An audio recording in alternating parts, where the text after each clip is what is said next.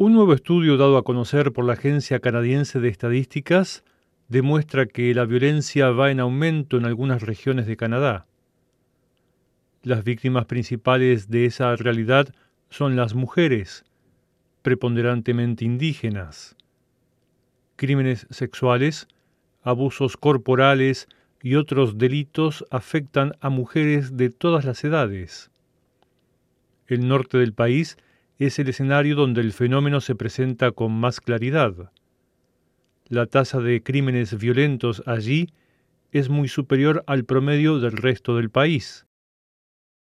Una situación que no parece mejorar, a pesar de las ya numerosas iniciativas en ese sentido.